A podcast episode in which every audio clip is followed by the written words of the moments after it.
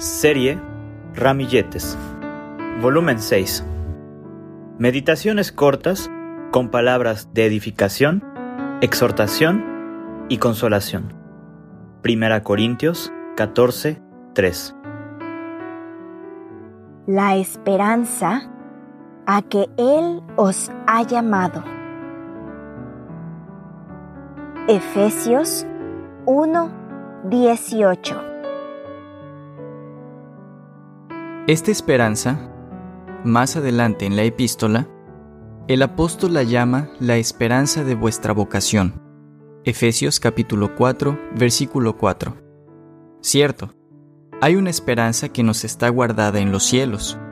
Colosenses capítulo 1, versículo 5. Pero esta es otra y es muy necesario reconocerla y pensar en ella. El apóstol Pablo recordó, porque con esperanza debe arar el que ara, y el que trilla, con esperanza de recibir del fruto. Primera carta a los Corintios capítulo 9 versículo 10. También hizo estas preguntas. Porque, ¿cuál es nuestra esperanza? ¿O gozo? ¿O corona de que me gloríe? ¿No lo sois vosotros, delante de nuestro Señor Jesucristo, en su venida? Primera carta a los tesalonicenses capítulo 2, versículo 19. Pensando en fruto, es bueno recordar estas palabras del Señor Jesús.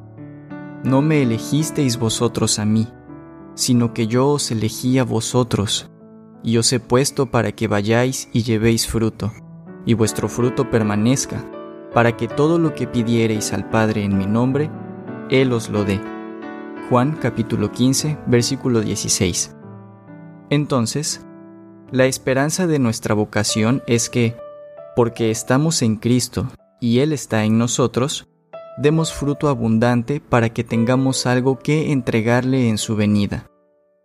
Hay más que pensar. Partamos de la orden.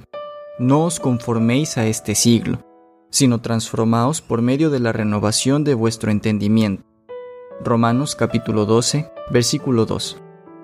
Esta instrucción nos recuerda esta experiencia. Por tanto, nosotros todos, mirando a cara descubierta como en un espejo la gloria del Señor, somos transformados de gloria en gloria en la misma imagen, como por el Espíritu del Señor. Segunda carta a los Corintios capítulo 3, versículo 18. Así como en la meta que se había puesto el apóstol Pablo, hasta que Cristo sea formado en vosotros. Gálatas capítulo 4, versículo 19.